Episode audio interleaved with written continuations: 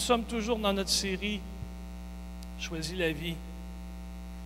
Et puis, en cette fête des mères, j'ai trouvé bon de trouver, ah, de toute façon, ah, ça, tombait sous le sens.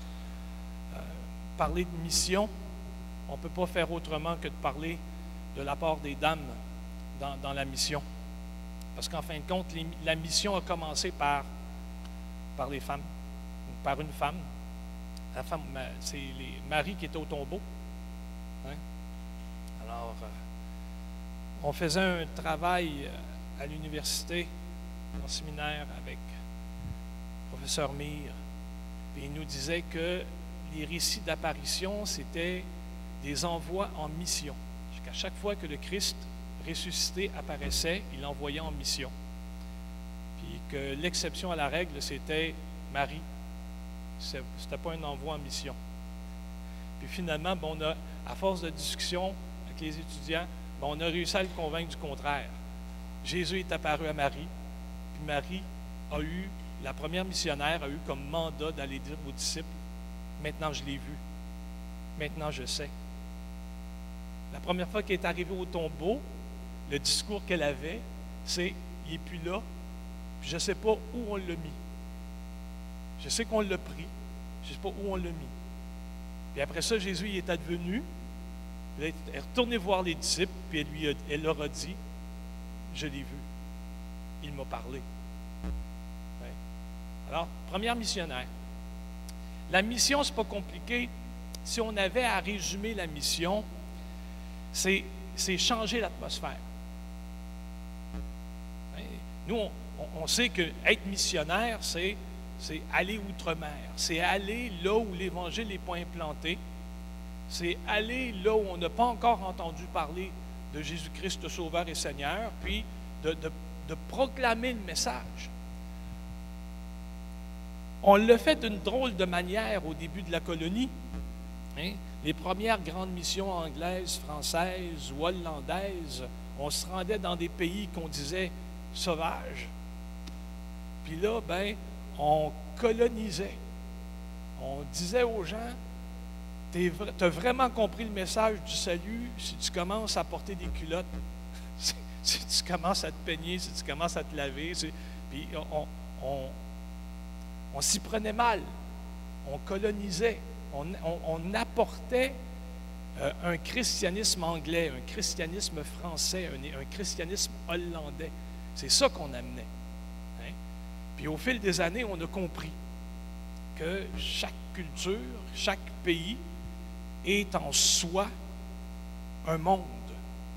Puis que le missionnaire doit s'adapter au monde dans lequel il est envoyé. Hudson Taylor, qui était anglais, puis qu'on a méprisé en Angleterre, qu'on a méprisé parce qu'il ne faisait pas la mission d'une manière convenable. À la fin de sa vie, on disait de M. Taylor qu'il n'était plus anglais, il marchait comme un, comme un Asiatique, il, s'habillait comme un Asiatique, il, il s'était transformé pour être dans le monde où il devait être. Il s'était transformé. À Rome, on fait comme les Romains. Ah oui. M. Taylor avait compris ça. C'était donc un innovateur. Puis aujourd'hui, la mission, on réalise que ça se fait d'une manière complètement différente. Oui, l'annonce, la proclamation du message de l'Évangile reste au centre de nos préoccupations, mais on comprend, comme le général William Booth, fondateur de l'armée du salut, l'avait compris avant nous, qu'un ventre qui crie plus fort que les oreilles, l'Évangile, ça ne rentre pas.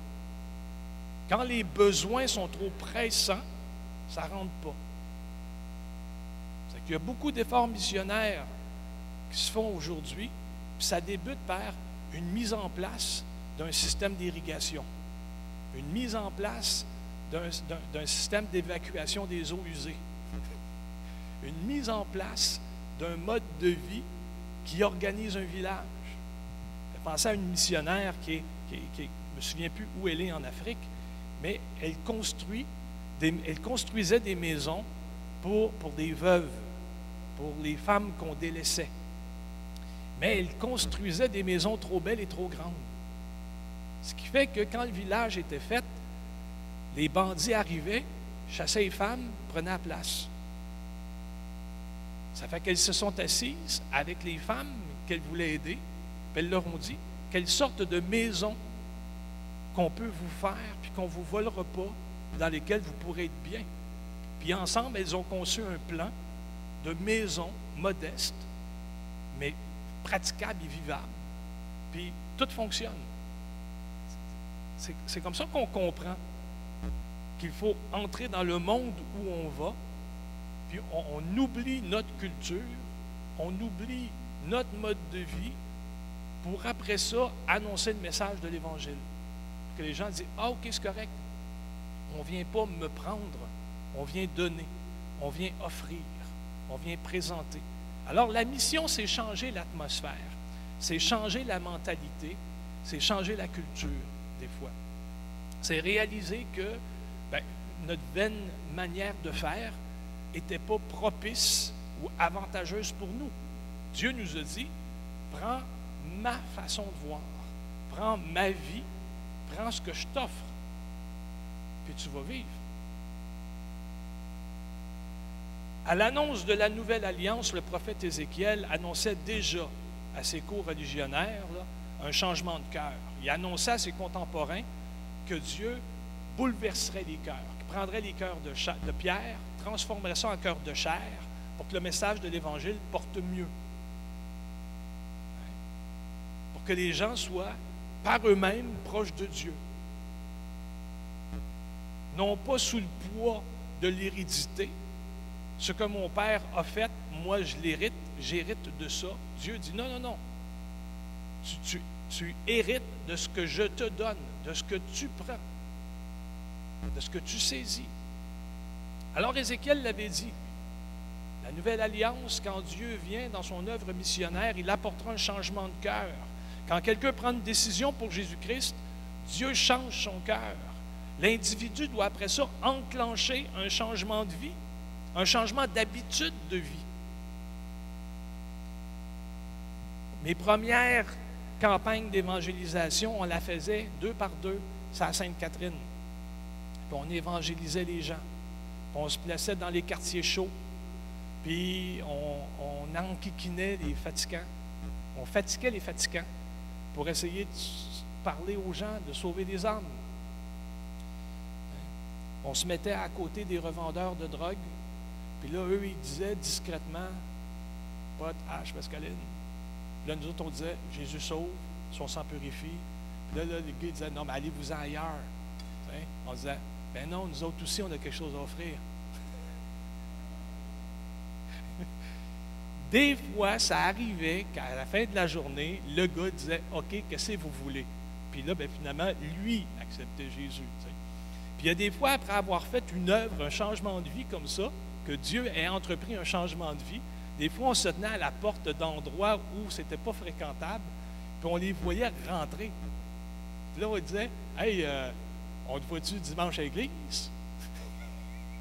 On venait de comprendre qu'il vivait dans sa vie une petite débarque. On disait Ouais, ben, tu comme on va-tu te voir à l'église dimanche Quand Dieu change un cœur, il demande aussi un changement de vie, un changement d'habitude de vie. Va et ne pêche plus, a-t-il dit à la femme adultère. Au jeune homme riche qui lui disait, Maître, que faut-il faire pour hériter la vie éternelle? Jésus lui avait dit, Va, vends tout ce que tu as, puis suis-moi. Ça prend un changement de vie. S'il n'y a pas, s'il n'y a pas d'initiative de la part de Dieu, si Dieu n'agit pas en premier, il ne nous est pas possible de débuter ces changements-là, les changements qu'il nous faut dans l'existence. Nous étions pécheurs, même l'apôtre Paul dit, lorsque nous étions encore des pécheurs, Christ est mort pour nous. Donc, c'est lui qui initie et qui maintenant nous habilite à vivre une vie meilleure. Il a pavé la voie. S'il n'entreprend rien, nous, on ne peut rien. Mais il a tout fait. Alors, on peut tout. Ce changement de vie-là doit être évident parce qu'on reconnaît un arbre à ses fruits.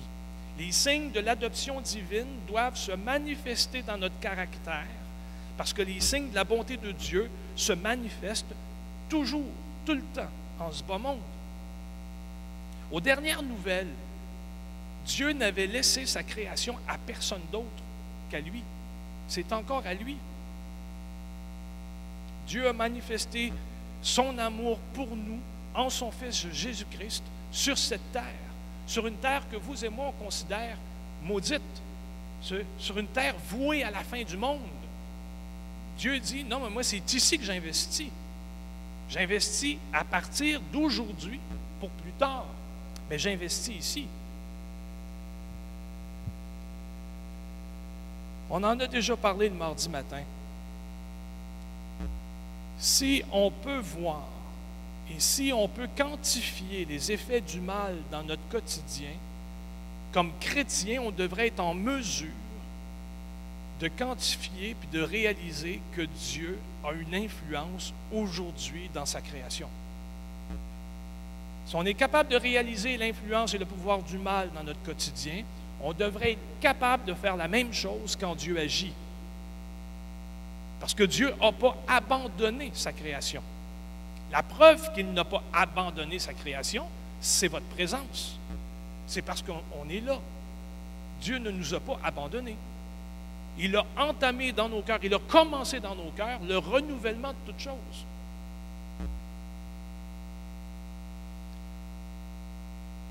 La création est encore à lui et Dieu ne l'a donné à personne. Je sais que la fin du monde est annoncée. Mais en réalité, l'annoncer comme ça, c'est annoncer une moitié de nouvelles. Ce n'est pas tant la fin du monde qui est annoncée que le renouvellement de toutes choses, puis le renouvellement de ce monde. La terre sera roulée comme un vieux vêtement. Voici une terre nouvelle. C'est le renouvellement qui est annoncé. Ce n'est pas la fin, c'est le renouvellement. Considérer que la fin du monde, considérer la fin du monde sans percevoir ce qui vient après, c'est un peu comme s'arrêter à la croix sans vouloir embrasser la résurrection puis tout ce qu'elle comporte comme nouveauté de vie. Je répète ça, considérer la fin du monde sans vouloir percevoir ce qui vient après, c'est comme s'arrêter à la croix sans embrasser la résurrection puis tout ce qu'elle comporte dans mon existence. À partir de ce matin, on, commence à discuter ce qu'on appelle le volet mission des valeurs du royaume. Puis en fin de compte, mon but n'est pas de vous persuader du bien fondé de la mission. Parce que s'il n'y avait pas eu de mission, on ne serait pas là. Puis ça remonte à loin. On ne parle pas des premiers missionnaires qui sont venus euh, s'implanter en, Nouvelle-France. On ne parle même pas d'eux autres. On parle même du début. Si les apôtres n'étaient pas allés, s'ils ne s'étaient pas déplacés, hein, comme, dit le, texte des actes, pour remplir le monde de leur doctrine. C'était la Méditerranée. Mais on s'entend, ils ont rempli le monde de leur doctrine. Même, Rome est, est, est rendue infectée par ça. Mais s'ils n'étaient pas allés porter la bonne nouvelle, aujourd'hui, nous ne serions pas ici. Donc, on veut, on veut parler de la mission comme une des valeurs primordiales du royaume. On veut prendre le temps de se rappeler que tout ce qu'on fait dans notre existence, c'est mission. Il y a un nouveau mot maintenant que mes patrons utilisent, c'est missionnel. C'est de la mission, c'est missionnel. Utilisez le néologisme que vous voulez, le nouveau mot que vous voulez, là, mais c'est mission. Hein. Puis je sais que, mon, euh, que Pierre Paradis, hein, on connaît tous, Michel Charbonneau, sont allés outre-mer, sont allés dans d'autres nations pour porter la bonne nouvelle. Mais tout ce qu'on fait à partir d'ici, c'est également de la mission. Ce n'est pas plus facile ici que ce l'est là-bas, ou moins facile. C'est de la mission. C'est confrontant. On va prendre le temps de lire le texte des Actes, 9e chapitre, les versets 36 à 43. Et puis, la mission se fait proche-proche, là. On parle de, euh, de Dorca, ou Tabitha. Alors, dans Acte 9, il y avait à Jopé une femme disciple nommée Tabitha, ou selon la traduction, Dorca. Elle faisait beaucoup d'œuvres bonnes et d'actes de compassion. En ces jours-là, elle tomba malade et mourut. On la lava et on la mit dans une chambre à l'étage. Les disciples, ayant appris que Pierre se trouvait à Lydda, qui est près de Jopé, ils envoyèrent deux hommes le supplier, ne tarde pas à passer chez nous. Pierre se leva, partit avec eux, et lorsqu'il fut arrivé, on le fit monter dans la chambre à l'étage. Toutes les veuves vinrent le trouver en pleurant, et elles lui montraient les tuniques, les vêtements que Dorca avait faits lorsqu'elle était avec elle. Était avec elle. Pierre chassa tout le monde dehors. Puis il s'agenouilla et pria. Après quoi il se tourna vers le corps et dit, Tabitha, lève-toi. Alors elle ouvrit les yeux, et voyant Pierre, elle s'assit. Il lui donna la main, la fit lever. Il appela ensuite les saints et les veuves, et la leur présenta vivante. Cela fut connu de tout, de Jopé. Et beaucoup se mirent à croire au Seigneur, et il demeura bien des jours à cet endroit, à Jopé, chez un certain Simon, qui était tanneur. Donc, après avoir raconté la conversion de l'apôtre Paul dans les chapitres 1 à 20 du verset 9 du livre des Actes, Luc va faire un retour sur l'apôtre Pierre comme évangéliste. Parce que Pierre, comme apôtre, fait, des signes ou fait des gestes miraculeux, OK. Il fait ressentir la présence de Dieu, OK, mais c'est aussi un évangéliste. Il n'y a pas de syndiqué dans l'affaire. Il n'y a pas de syndiqué. Il y a des habiletés, on a des, on a des plis, on a des préférences. Hein. Certains sont plus timides que d'autres. Hein. Vous pouvez dire, ah ben moi je suis plutôt prophète. C'est correct, mais il faut quand même que vous évangélisiez. Hein? Ah moi je suis pasteur. Oui, mais il faut quand même que j'évangélise. C'est le, le principe. Hein? Il n'y a pas de syndiqué dans cette affaire-là. Dieu utilise les cœurs qui sont à sa disposition. La chose qui m'impressionne le plus dans le livre des actes, c'est la diversité des ministères qui s'y expriment, puis la diversité des ministres que Dieu va, employer ou va impliquer dans son œuvre. Puis tout cela, nous dit l'apôtre Paul ou l'évangéliste Luc quand il écrit, tout cela, c'est géré par l'Esprit qui initie puis qui guide les premiers disciples d'une Église qui est en pleine croissance. Une Église qui partage la bonne nouvelle du salut de Dieu en Jésus-Christ. Le contexte du livre des Actes est super clair. Ça se résume dans la courte introduction des versets 32 à 35. Hein? C'est, euh, courte introduction, 32-35. Le récit va finalement montrer Pierre en pleine activité dans les versets 32 à 35. C'est ce qu'on met là. Pierre est en pleine activité. Hein? Puis soudainement, le récit va faire un frein, va faire une pause pour parler de la guérison d'un homme. D'un homme d'origine grecque, puis son nom c'est Aîné. Vous vous souvenez de ça? Non? On va prendre le temps de tourner dans Acte 9.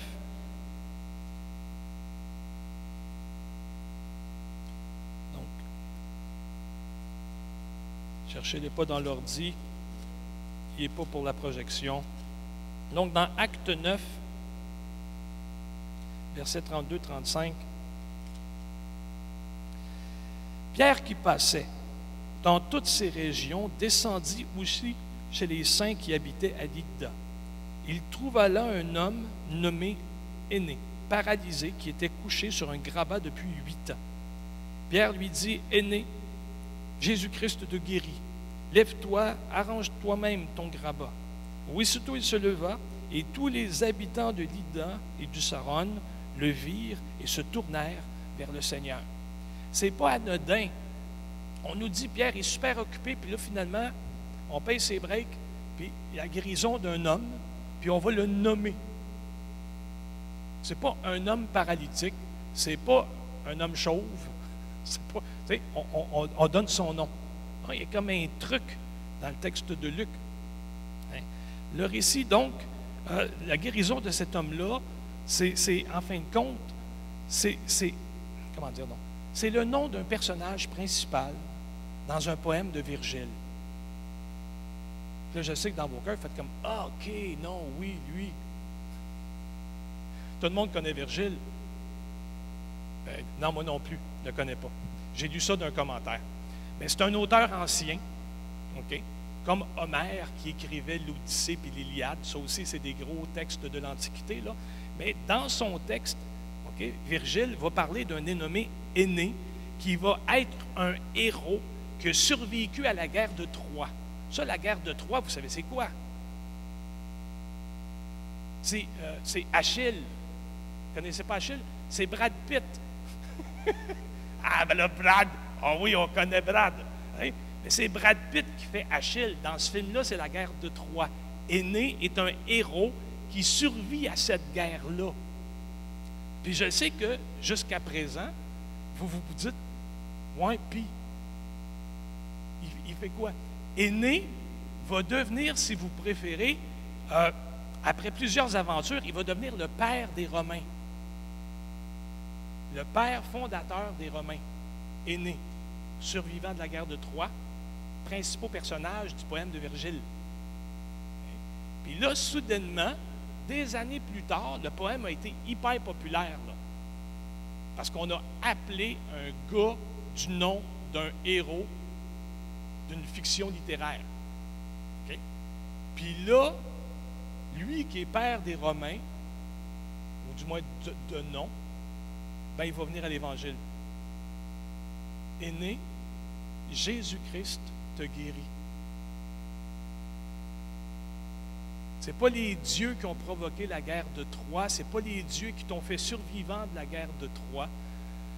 Ce n'est pas les dieux qui t'ont été favorables et qui t'ont donné d'être le fondateur de Rome. Celui qui aujourd'hui te guérit est né, c'est Jésus-Christ. comme quelque chose. On prépare un chemin. C'est pas pour rien que Luc, comme ça, soudainement, va, raviver le souvenir de ce nom-là, puis tout de ce que ça amène dans la tête des gens qui sont, qui sont présents. Prépare une voie.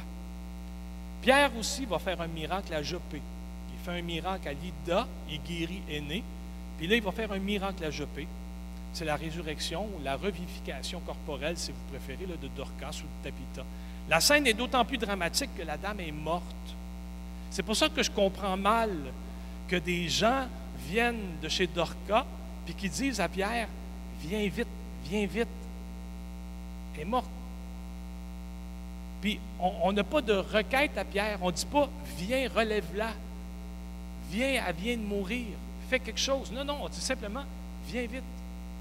C'est-à-dire que tout ce qu'on demande à Pierre, dans les faits, ce serait, bien, c'est soudain, viens parler à l'Église, viens partager notre peine, viens, viens, viens juste être là.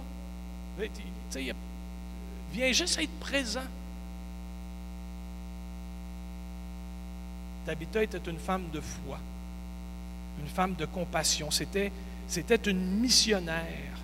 Et Pierre n'a pas besoin de savoir qu'elle était une disciple de Jésus-Christ, une femme consacrée qui accomplissait les œuvres que Dieu avait préparées, d'avance, je dis, pour qu'elle les pratique, pour la ramener à la vie. Il n'y avait pas besoin de savoir tout ça. Parce que Pierre savait, lui, que ceux qui bénéficient d'ordinaire des grâces de Dieu n'ont pas toujours mené des vies de foi. Ce n'est pas parce que Dieu fait grâce que l'individu est tout de suite et automatiquement un saint. Pensez aux dix lépreux que Jésus guérit.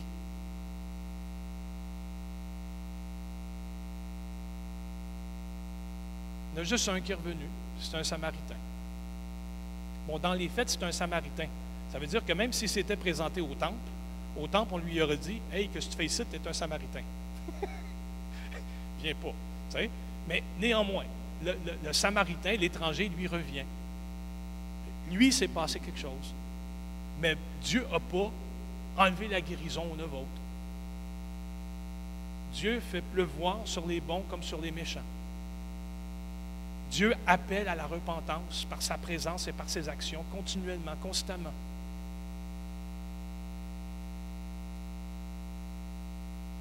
L'Écriture nous informe aussi qu'en certaines occasions, c'est la foi de ceux qui sont envoyés qui compte pour que Dieu agisse. Quand on pense aux amis du paralytique, l'exemple est probant. C'est eux qui se sont dit, on va amener notre copain voir le maître. On, va y faire un chemin. On va. Je pense que vous l'avez déjà entendu, hein, il aurait pu simplement tasser le monde. Mais non, ils ont défait le toit. Ils sont allés au plus court. Mais juste de savoir que cette femme était utile aux saints, et surtout aux démunis, ça va ajouter à l'urgence, à l'urgence de demander à Pierre d'être là. Dorca était précieuse, était utile, était fine. Elle avait un grand cœur. Sa consécration pour la subsistance des autres a fait d'elle un être indispensable. Sa compassion, puis son cœur a fait d'elle une chef dans son voisinage. Quand ça n'allait pas, les gens allaient voir Dorca.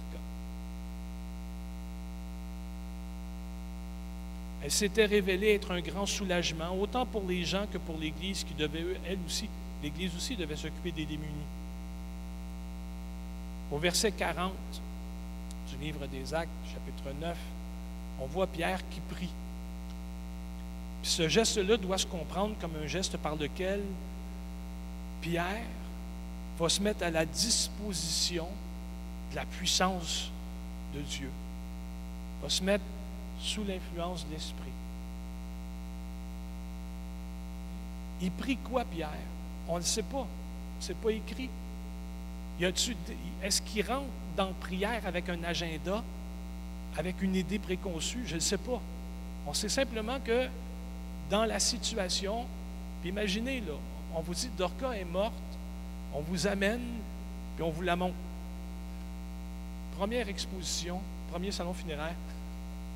On la montre. Et là, qu'est-ce que vous voulez qu'il fasse? Alors Pierre va prier. Puis alors qu'il prie, ben,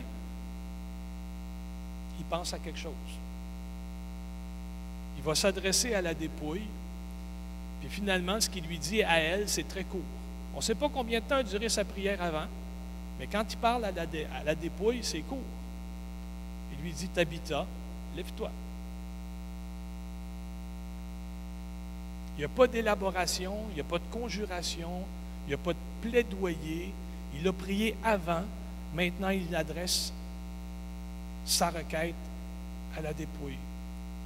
Luc va utiliser le même verbe quand Pierre dit à Dorca ou à Tabitha, lève-toi, le lève-toi, c'est le même verbe qu'il a utilisé pour parler de la résurrection de Jésus dans Acte 2, verset 32. Pierre a donc prié, et je présume qu'il a demandé pour Dorca ce que le Père avait fait pour Jésus.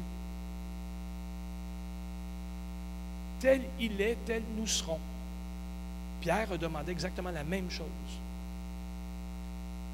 Il y a quand même une différence entre les deux cas entre Tabitha et Jésus, il y a une différence. La résurrection de Jésus dépend entièrement de la puissance de Dieu, alors que celle de Dorca advient comme conséquence de ce que Jésus a déjà fait et expérimenté. La, résurrection, dis-je, de cette femme devient une sorte de témoignage de la puissance de Dieu et de ce que ça peut produire, la résurrection de Jésus sur l'homme et sur l'humanité. Est-ce que je vous perds là? Qu'est-ce que ça fait la résurrection dans la vie d'un homme? Faites juste regarder l'apôtre Pierre qui prêche à la Pentecôte.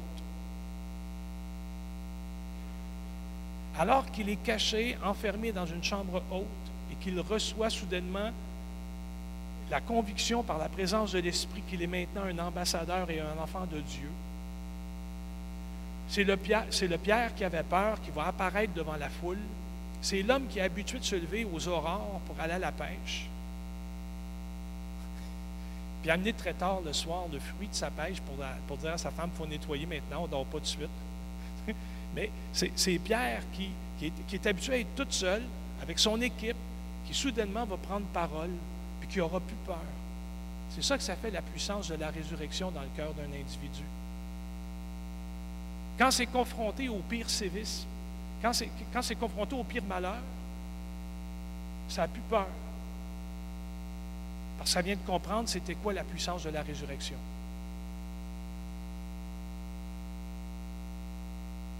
Tous ne reviennent pas à la vie comme Dorca. Mais le Fils de l'homme a la puissance d'insuffler la vie à tous ceux qui croient, la victoire à tous ceux qui luttent. Puis cette puissance-là lui a été donnée par Dieu, puis manifestée lors de son exaltation au matin de Pâques. La véritable, et je termine avec ça, la véritable finale du récit, c'est même pas la résurrection de Dorca. Même si elle apporte une grande joie à l'Église, c'est pas ça la finale. La finale, c'est dans ce qui suit, au verset 43. Pierre demeura bien des jours à Jopé chez un certain Simon qui était tanneur. Vous savez, c'est quoi un tanneur? C'est un impur. Ça touche des bébites mortes. On ne mange pas avec des gars qui touchent des bébites mortes. On ne serre pas la main à des gars qui touchent des bébites mortes. On ne fait pas ça. Lors d'une réunion pastorale, un révérend m'avait dit, en me voyant sortir de l'auto, il me tend la main et il dit Non, c'est vrai, il ne faut jamais serrer la main d'un individu qui sort d'un auto. Je disais Pourquoi? Parce qu'il a toujours la main, le doigt dans le nez. J'ai dit C'est correct, je suis gaucher.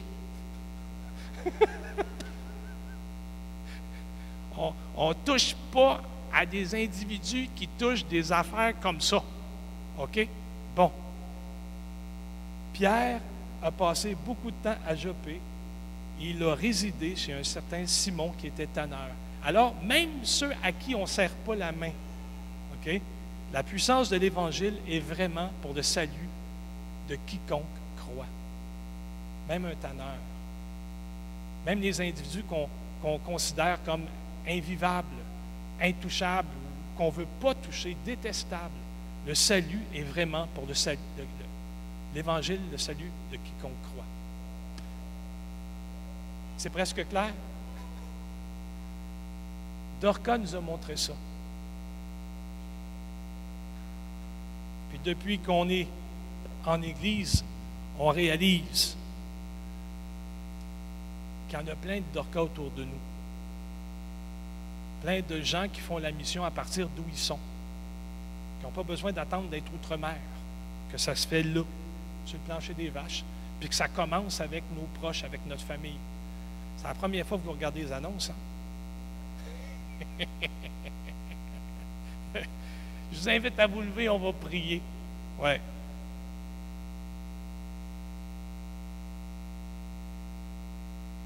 Là, mesdames, le ministère des Dames a préparé des cadeaux pour vous. Ça ne partez pas sans avoir euh, euh, reçu euh, votre, cadeau. C'est bon? Seigneur, on veut te bénir et on veut te remercier. De la même façon que tu nous as surpris et que tu nous as étonnés par la simplicité du salut.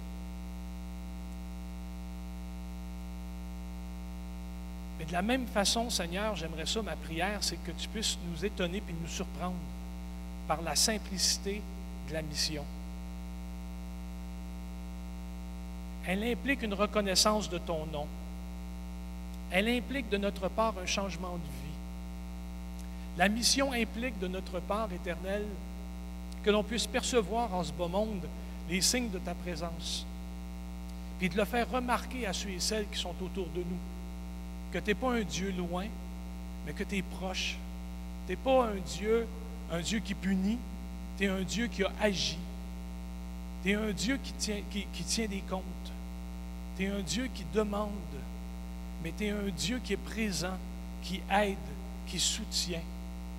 Seigneur, donne-nous d'être des missionnaires attentifs à tout ce que tu fais pour qu'on soit en mesure d'en rendre compte, de le dire, de le souligner, de le montrer. Père, on est convaincu de ta bonté. Merci de nous, en donner de vivre mais on, on veut que d'autres aussi vivent et reconnaissent ta grandeur, ta seigneurie, puis que tu es, tu es sauveur et maître. Souffle, Seigneur éternel, sur le ministère que tu nous confies, qu'on soit amené par l'Esprit à prodiguer autour de nous les bontés de l'Éternel. Souffle sur chacun de nous. Amen et Amen. Et que Dieu vous bénisse.